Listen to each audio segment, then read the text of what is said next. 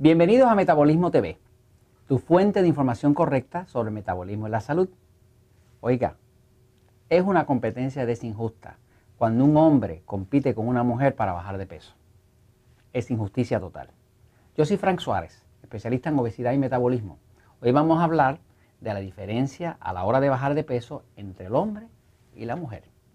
Fíjense, en todos los años que llevo trabajando con el tema del metabolismo, una cosa he aprendido he aprendido que a la mujer se le hace mucho, pero mucho más difícil bajar de peso que al hombre.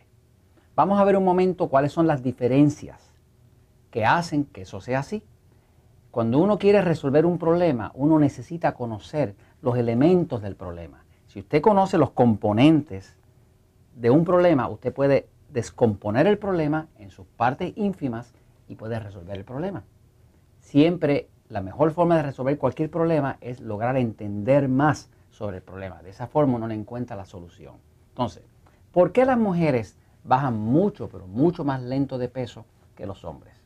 Pues vamos a ver un poquitito cómo es que es el diseño del cuerpo. Fíjense, el cuerpo de una mujer en realidad se ve que está hecho, que está diseñado para la procreación. El cuerpo de una mujer tiene mucha, pero mucha más tendencia que el cuerpo de un hombre a acumular grasa. La grasa que acumula el cuerpo de una mujer es porque en el diseño divino se hizo de forma que si para que se garantizara la raza, la mujer acumula más grasa. Y como la grasa es un tipo de alimento almacenado para el futuro, la mujer gordita tiene más facilidades o más oportunidades de sobrevivir a través del tiempo, inclusive en una época de hambre, que una mujer que es delgada. Entonces, una de las formas que tiene la naturaleza de asegurarse de que va a haber comida, energía de vida para el bebé, para la madre, es hacer que el cuerpo de la mujer tenga más grasa que el del hombre. El cuerpo del hombre, por el contrario, tiene mucha más musculatura. ¿Por qué? Se supone que el hombre es el que hace fuerza, es el que trabaja y la estructura del hombre tiene como un 40% más de musculatura que el cuerpo de una mujer. Fíjense que el porciento normal de grasa en el cuerpo de una mujer llega como un 30% y eso es normal. Sin embargo, un hombre no debe sobrepasar del 20%, porque la estructura, la forma en que está compuesta el cuerpo de un hombre tiene que ser más musculatura y el cuerpo de una mujer tiene que tener más grasa. La grasa asegura de que va a haber energía ahí, porque en la época que se acaba la comida, pues el cuerpo lo que utiliza es la grasa. Dicen que la única buena noticia de si se acaba la comida en el planeta la única buena noticia de estar gordo es que los que están gorditos van a durar más. Eso es un chiste cruel, pero la realidad es que la grasa es una forma de energía. Por ejemplo, el oso polar se pone bien gordo, se llena de grasa para poder hibernar por tres o cuatro meses. Y en esos tres o cuatro meses que no consume nada, pues puede consumir la grasa que está almacenada en su cuerpo. Entonces, mujeres y hombres, fíjense, diferencia. El cuerpo de la mujer siempre necesita mucha más ayuda para bajar de peso, porque la mujer también tiene un problema de tipo hormonal que nosotros los hombres no tenemos. La mujer tiene su problema menstrual.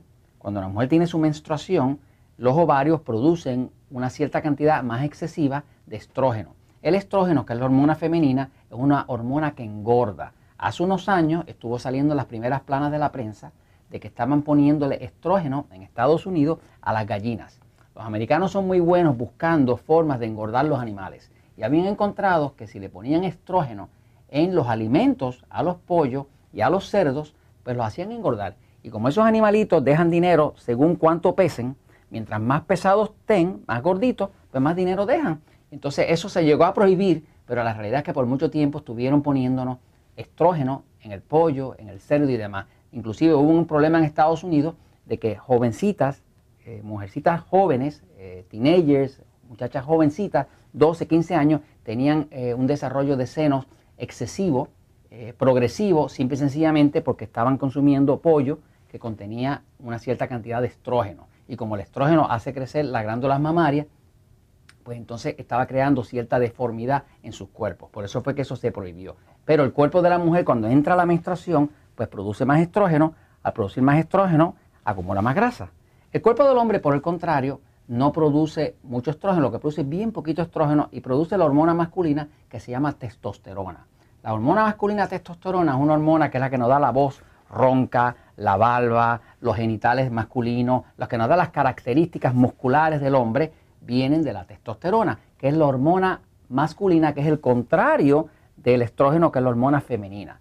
La hormona masculina quema grasa, o sea que la hormona que produce el cuerpo en más cantidad del hombre quema grasa, cuando que la hormona que produce el cuerpo de la mujer en más cantidad, que es el estrógeno, acumula grasa. Entonces son dos tendencias completamente distintas. Por eso la mujer sufre mucho en los años menstruales y luego cuando se acerca la menopausia o entra la menopausia que ya deja de menstruar o está a punto de dejar de menstruar, la cosa se le pone peor. Según una mujer se acerca al momento donde va a hacer el cambio de vida, que ya va a dejar de menstruar, que ya no va a tener menstruación, que ya no, quede, no puede quedar fecundada, ahora sí que empieza a engordar. Porque entonces el cuerpo continúa haciendo estrógeno, pero deja de producir la hormona que se llama progesterona. La progesterona es una hormona que también produce el cuerpo de la mujer, que se produce en, los folículos donde se hacen los huevitos que luego se llaman ovulación. Esa hormona balancea el estrógeno. Al quedarse el estrógeno solo, entonces empieza a engordar de verdad. Por eso que muchas mujeres que se acercan a su menopausia notan que se les pone la cadera ancha, el abdomen eh, crece, los glúteos, y entonces la mujer se le hace imposible adelgazar.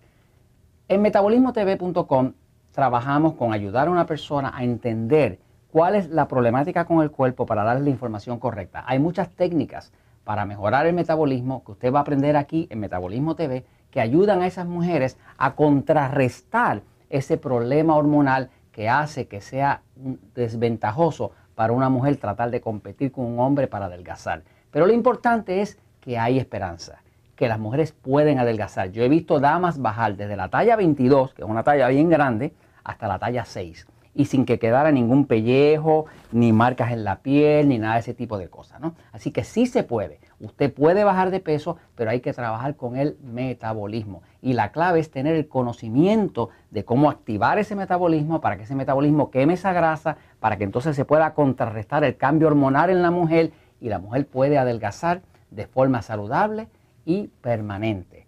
Y eso es verdad, y eso es la verdad, porque la verdad siempre triunfa.